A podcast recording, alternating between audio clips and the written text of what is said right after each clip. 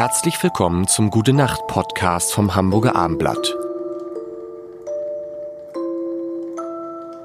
Luisa Neubauer ist in diesem Gute Nacht Podcast. Guten das, Abend erstmal. Guten, Na, guten Abend.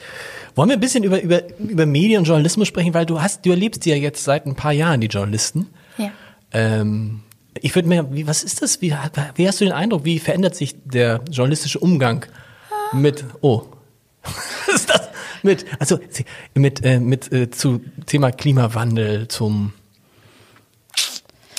ja, also ich mache es vielleicht noch mal, sogar noch mal konkreter. Okay, ne? bitte. Das war jetzt ein bisschen so, so, weil mein Eindruck ist so, wenn ich mir die Berichterstattung von Fridays for Future angucke, bei allen, am Anfang war das so eine Mischung von, oh, was passiert da? Aber vor allen Dingen, oh, die schwänzen die Schule. So, das wurde zumindest transportiert. Mhm.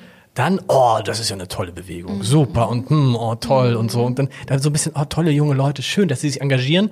Aber aus meiner Sicht mit so einem Beigeschmack, ach, Mensch, lass sie doch ruhig mal machen. So, mhm. ne? Und dann ähm, auf dem Höhepunkt dieser, dieser Geschichte war dann, kam dann Corona und äh, seitdem ist es auch medial ja leiser geworden. Also es ist mein Eindruck, das Interesse an Fridays for Future, gut, es passiert auch nicht so viel. Ähm, aber so, deshalb meine Frage ist es, ist dein, schätz, äh, Stotter, ähm, mhm. siehst du diese Entwicklung auch so? Also von Schulschwänzern über toll bis nun ein bisschen in Vergessenheit geraten? Und wie ist die Berichterstattung? Wie hat sich die verändert? Und ist da jetzt auch in Corona-Zeiten was also, anders geworden? Was man verschiedene Sachen. Also das eine ist, man erlebt, dass es seit Fridays for Future einen nie dagewesenen Anstieg gibt in Klimaberichterstattung und die hält auch an. Also genau. dass sozusagen weiter zuverlässig mehr über die Klimafrage gesprochen wird und ein Grundinteresse an den Aktivitäten von Fridays for Future betrifft. Und jetzt durch Corona sind halt viele von den Aktivitäten, die wir machen, weniger sichtbar, beziehungsweise das spielt auch dann manchmal in der mediale Öffentlichkeit weniger eine große Rolle, weil wir zum Beispiel direkt in Gesprächen sind oder anders Druck ausüben und weniger darauf angewiesen sind, dass Menschen aus der Zeitung erfahren, dass wir gerade einen Protest haben. Das kann sich aber auch wieder ändern. Im besten Fall ändert sich das nochmal, weil wir wieder auf der Straße streiken Absolut. können. Das heißt, das wären sozusagen zwei Sachen, die ich wahrnehme. Dazu kommt, dass die Qualität der, Klimaber der, der Berichterstattung über Fridays for Future ähm, hat sich, glaube ich, schon in dem Sinne ein bisschen gewandelt, wie du sagst. Und am Anfang hat man uns als Phänomen irgendwie, fand es interessant mit den SchülerInnen. Dann hat man irgendwie gesagt, kann man, dann hat man angefangen, irgendwie darüber zu sprechen, wer wir eigentlich sind. Ähm, dann irgendwann die Frage, wer wir nicht sind. Ähm, also warum sind denn die, diese und jene Leute nicht dabei mhm. zum Beispiel. Hin zu der Frage von ähm, sehr investigativ Langzeitrecherchen über was sind unsere Finanzstrukturen und sowas. Das passiert ja auch nach wie Stimmt. vor. In der das Zeit vor allen Dingen, ne? Das ist, so, ist das so ein Zeitding, oder? Ja. ja. Keine Coding Out betreiben. Ähm, und das heißt, das wird im Zweifel ein Stück weit qualitativer. Also man hat besser, glaube ich, es geschafft, als uns als soziale Bewegung, als Phänomen so ein bisschen zu probieren zu greifen. Was es dann dazu gibt, ist eben die, die konkrete Auseinandersetzung mit der Klimafrage. Und das ist unglaublich, weil ich dachte, da treten irgendwie andere Lerneffekte ein. Aber das ist wirklich, nach wie vor habe ich das Gefühl, dass in den meisten Redaktionen Klima was ist, was irgendwie Praktikantinnen machen oder die Menschen, die halt mit Wissen oder sowas zu tun haben. Mhm. Aber auf die Idee, dass man irgendwie, irgendwie ausgebildete Sportjournalisten da sitzen hat und dass man dann vielleicht dem auch ausgebildete Klimajournalisten entgegenstellen müsste, darauf kommt man so wenig. Und was schon passiert ist, dass ich glaube, Menschen, die in der Redaktion sitzen und die gute Klimaarbeit machen, die haben, glaube ich, mehr Möglichkeiten, zum Beispiel öfter Texte zu schreiben. Klar. Und wir erleben in den meisten Medien mittlerweile mindestens eine Person, also überregionalen großen Medien, mindestens eine Person, die verlässlich gute Sachen macht und die im besten Fall mehr Raum einbekommt.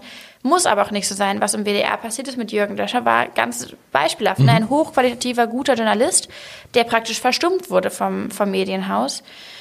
Und in der Breite aber bin ich, also ich bin ja sozusagen viel in Gesprächen mit Journalistinnen und Journalisten und viele andere auch.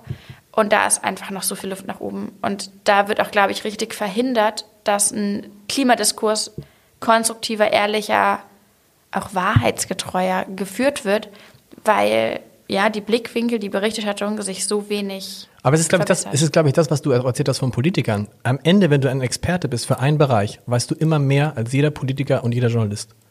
So, das fällt mir immer auf in Bereichen, in denen ich mich richtig gut auskenne. Wenn ich dann Spiegel, Zeit oder sonst was lese, denke ich, Das hätte ich jetzt, what? Das hätte ich jetzt schreiben können, ohne irgendwas und da sind so viele Fehler drin. Ich stelle mir es dann immer schwer vor, wenn, wenn man selber mal befragt wird zu irgendwas, denkt man manchmal, das hast du mich jetzt nicht gefragt. Und das passiert dir wahrscheinlich den ganzen Tag, dass dir Leute Fragen stellen, wo du denkst, hä? Mir ist es wieder aufgefallen, jetzt bei ähm, faszinierend Boris Herrmann, als er zurückgekommen ist. In 30 Interviews wird er immer wieder die gleichen Fragen gestellt. Oder neulich bei Markus Lanz. Markus Lanz hat allen Ernstes, ähm, da war äh, Karl Lauterbach und Karl Lauterbach sagte, es gebe eine Kreuzimmunität gegen Corona.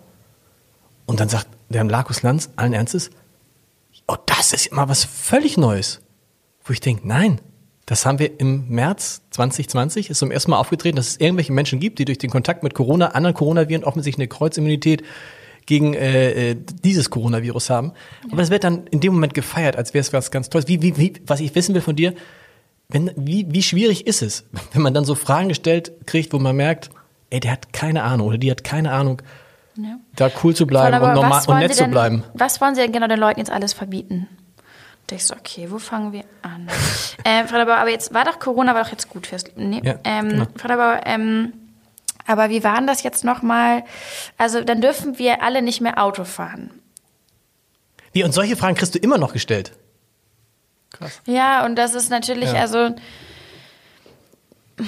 ich habe, glaube ich, in dem Sinne Glück, dass es nicht so persönliche Fragen sind. Ich glaube, wenn man so viele Fragen stellen würde, die dann sozusagen so tief irgendwie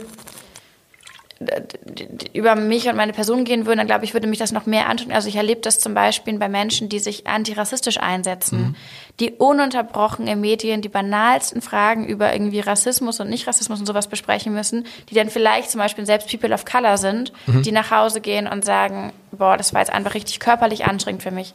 So ist es nicht, aber ich probiere natürlich dann geduldig zu sein und mir bewusst zu machen, Leute, irgendwo machen wir bestimmt Fortschritte, vielleicht nicht gerade in diesem Gespräch. Es ist ein weiter Weg. Gute Nacht. Gute Nacht. Weitere Podcasts vom Hamburger Abendblatt finden Sie auf abendblatt.de slash podcast.